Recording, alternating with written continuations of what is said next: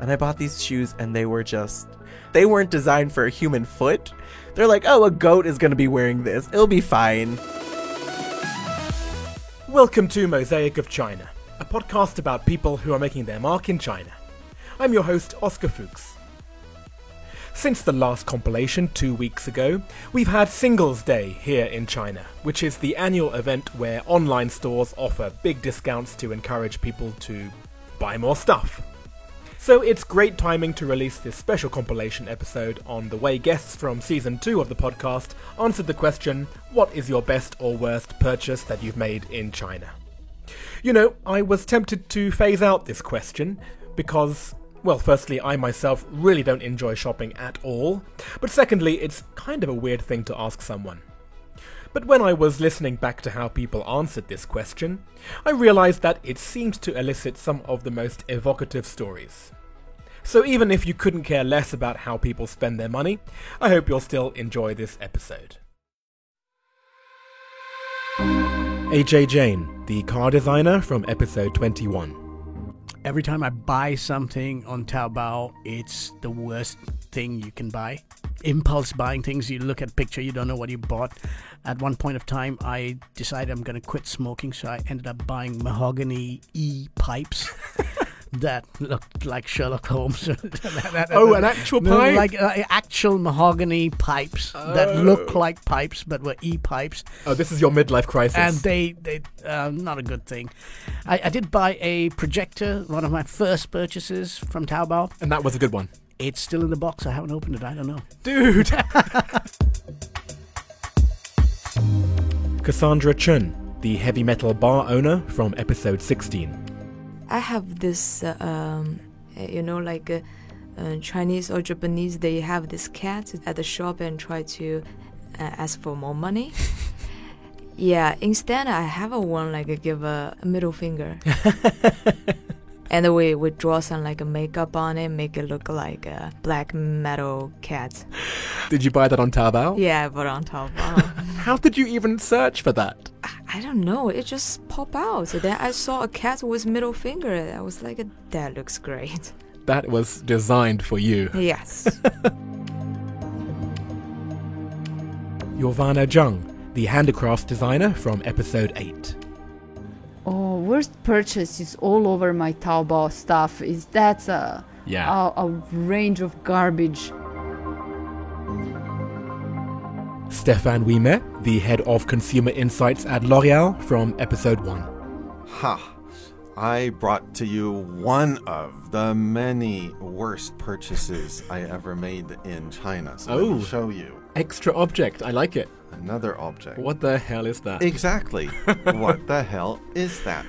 I don't know what it is. It's the type of thing that you're supposed to use when you want to turn the rice. Is it? Okay. And then you can pour the water out through the skimmer here. Ah. And keep the rice. But of course, it's look small. at the design. It's yeah. too small. It doesn't work. So one of those looks great on the Taobao, but ends up being useless in real life. Oh, that's great. That's the first time someone's brought in their worst object. I appreciate that. You've elevated the question now. Jamie Barys, the street food expert from episode 2. It's kind of boring, but I love it. Um, I got a Japanese reverse osmosis water subscription. I hate the giant plastic, you know, Dispensers. water tong dispensers in mm. the house. I feel like it's just very distracting. And I cannot deal with buying lots of plastic water bottles. I just feel way too guilty, and I think that's horrible for the environment. Um, so we got that installed a couple years ago, and it has been fantastic. Zhang Zhiyuan, the humanities professor from episode 3. Oh my god, I didn't tell you the, the best. It's just happened four days ago. A butchery, a Swiss butchery, a Western butchery. I used to have my favorite butchery on Wuyuan Lu, but th- that butchery closed, and I was pissed off. I finally found a good one, uh, a proper butchery. I'm very happy. Well done. Yeah. I know where it is too. It's Yeah. just down my street. Yeah. Casey Hall, the fashion journalist from episode 22. If it's Greater China, the absolute best gift that I've ever given anyone was an original Star Wars poster that was in a cinema in Hong Kong in 1978 um, of the first Star Wars movie. My husband loves Star Wars, and his parents met and married in Hong Kong. I loved giving it to him, and I told him months and months ahead of Christmas that I got him the best present ever in the history of the world. And he was like, You might want to manage expectations a little bit. You're building it up a lot. I said, I'm so confident that this is the greatest present that anyone has given anyone. Michelle Chu, the improvisational comedian from episode 20. last week i'm going to um, prepare my friend um, gift and i have another friend. She's a painter. And she paints pets your, your cat your dog. And i would like to give a gift like a painting to my friend from this painter friend. And she asked me oh okay please show me uh, your cat or your dog's picture. I said no. Ah no cat no dog? So what what what should i paint? Oh my friend. So you you paint my friend as a cat, okay, a black cat, and I just sent some pictures of my friend, and she painted out. It's a cat, but it's my friend. when I gave this painting to my friend, he's, it's me, Oh, wow. and that's tears great. here. Wow. Zhang Yuan, the performance art exhibitor from episode 7. So I love this experience when I work with some artist and they would uh, give their piece of work to me uh, as a gift. So I appreciated that a lot. Yeah, I would say that's kind of economy of gifts. Salome Chen, the investor and developer from episode 24. I'm not really a shopper. I hate like go shopping with girlfriends and drive me crazy. So normally I make a list. I know what I want. I want to shop. I pick up things and I go. The last thing I really like was my ring. Oh, nice. I can see yeah, it's designed by a friend of mine. I told my husband if you you bought me a Tiffany or whatever, I will not marry you. I was not nice to him. Every like gift he bought me, I was like, oh, this is expensive. You know, it doesn't worth that much. I prefer something really meaningful. So I told my husband. I have a friend called Paloma in Beijing. She do the design. And nice thing is she even built up a factory in Ethiopia to help the local people who were dumped by husband who got diamonds and left the family. I was so touched by the story, and her design is brilliant. And, and that's the ring. Yeah, that's the ring. You're not very romantic? I'm okay, right? If you put all these romantic things on these small details, you don't really get something big. Right, right. Yeah. Vladimir Djurovic, the brand naming expert from episode 13. One surprisingly good purchase was um, chairs I bought at IKEA. I bought them 15 years ago for my office, and um, I keep getting uh, customers that ask me where I bought it. They think it's super design and so, so- so- and it's just uh, very modern. Ji Yong, the transgender teacher from episode 30. Um, my best purchase is my electric guitar. Oh. I had a hiatus of music for a while, and then during the lockdown, I bought it, and I'm getting back into playing guitar. So that was very helpful in dealing with the isolation of being quarantined. And you Um, could rock out here in your apartment block, or how did it yeah, work? I mean, I had to have headphones, but it still Yes. works. Um, and the worst purchase was a drink that had fake alcohol that made me sick for like two days. Oh, God. and was that here in your city, or was it elsewhere? Unfortunately, it's in multiple cities that that has oh, happened. no. Catherine Wong, the Peruvian healer from episode 4.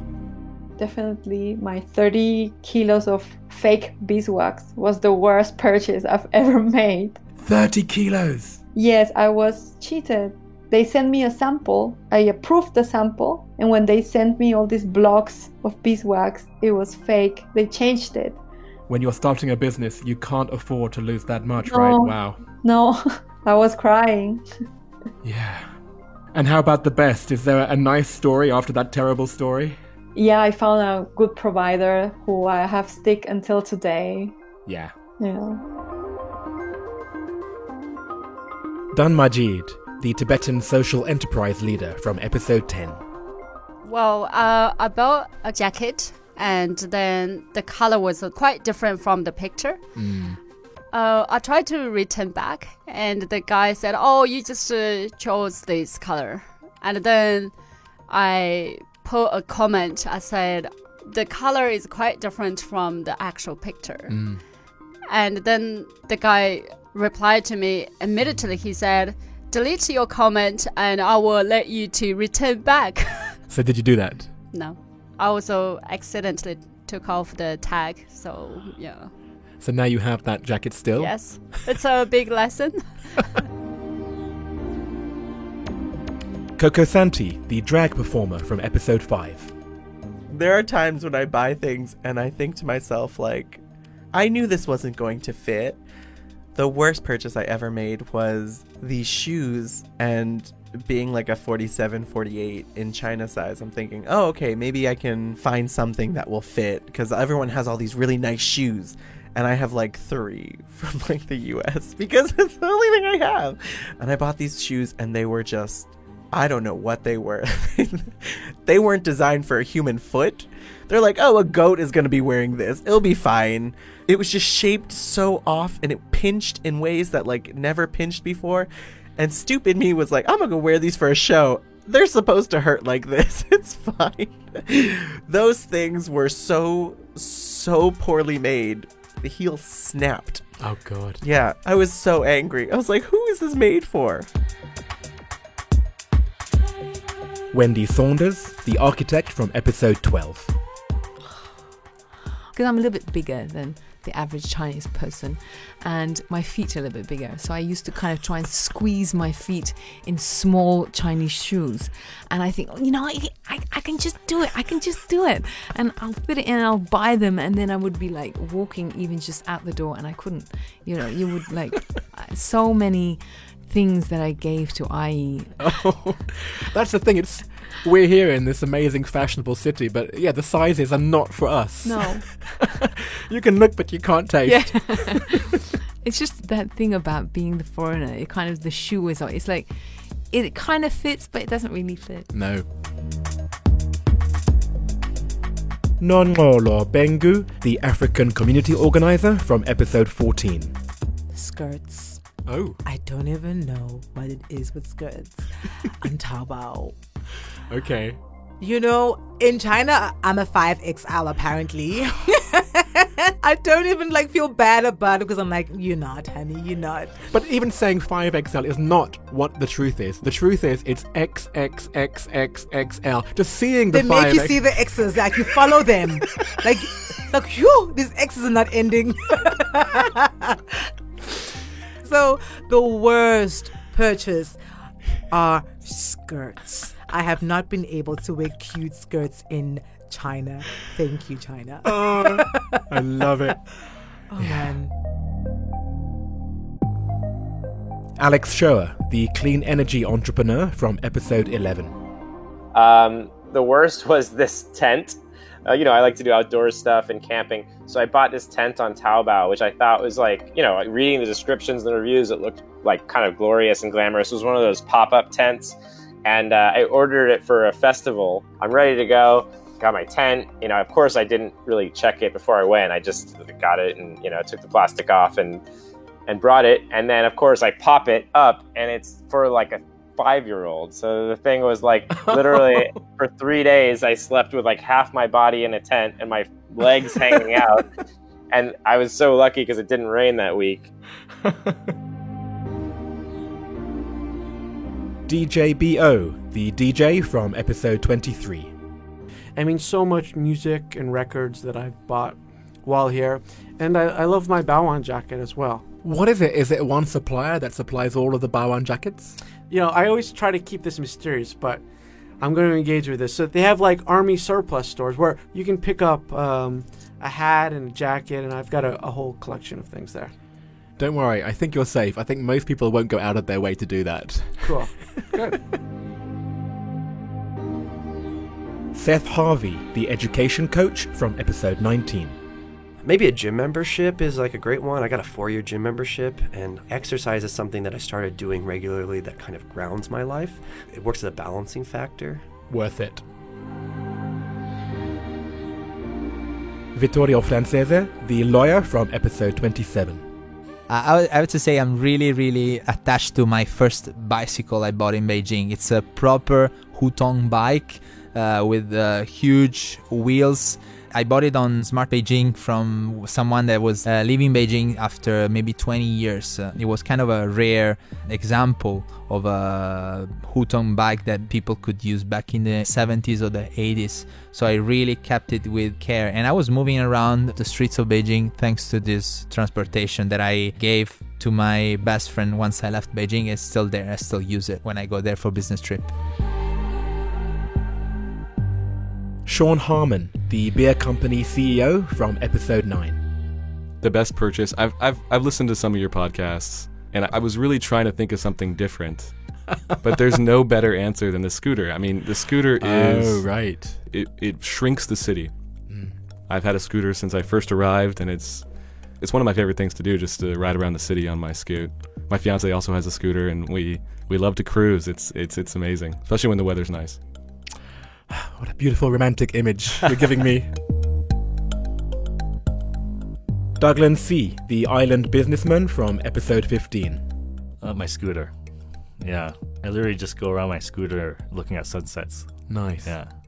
After this island experience, if I ever choose to go to another place to expand, to do restaurants, first thing I'm going to do is buy a scooter and become an Ele.me driver. Because right away I know who is ordering what. Yeah, that's... and what are the wealthiest neighborhoods. it's the best market research by being an Ele.me driver. that's amazing.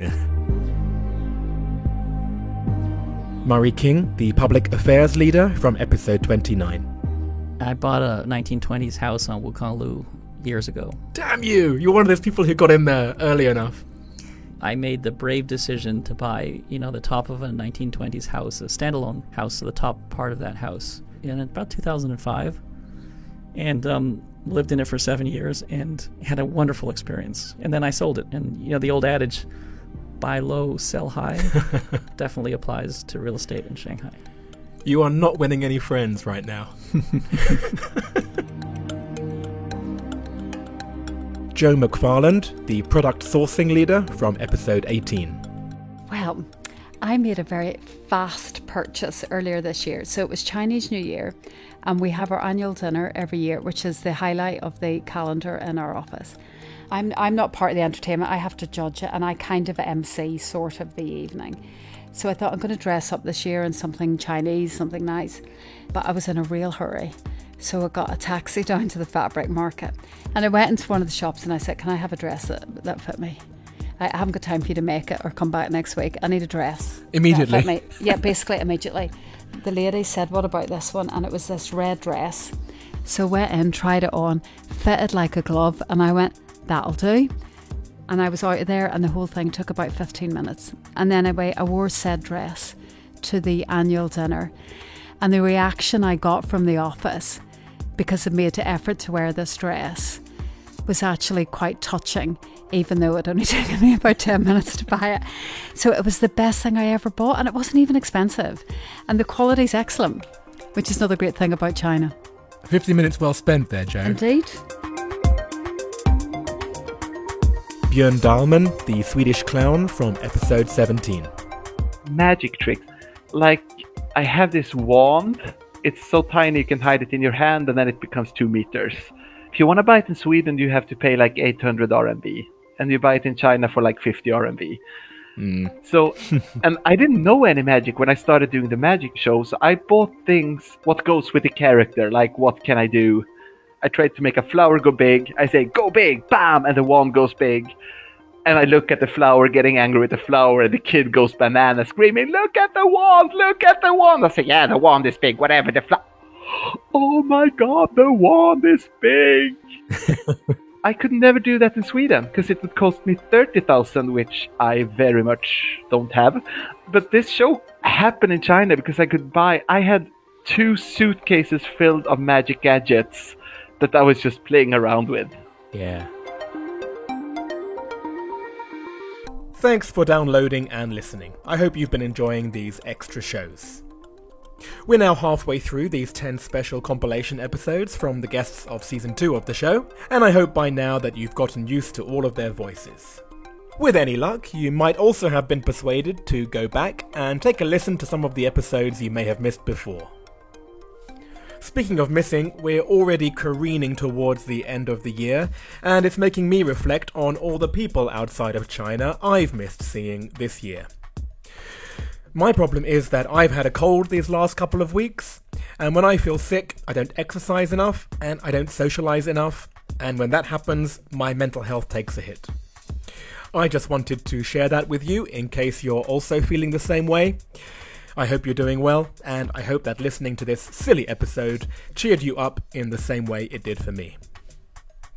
Mosaic of China is me, Oscar Fuchs, with artwork by Denny Newell. See you back here in two weeks' time. Thank you very much. Thank you. It's been a pleasure. My pleasure. Thank you so much. Oh, hey, thanks. Thank you very much. Thank you. Thank you. It's been a pleasure. Thank you. Thank you. Thank you. Thanks. Thank you. Thank you. Thank you. Thank you. Thank you very much. My pleasure. Thanks. Thank you. Thanks a lot. Thank you. Thank you very much. Thank you. Thank you. Thank you. Thank you so much. Thank you for having me. Yes, my pleasure. Thank you so much.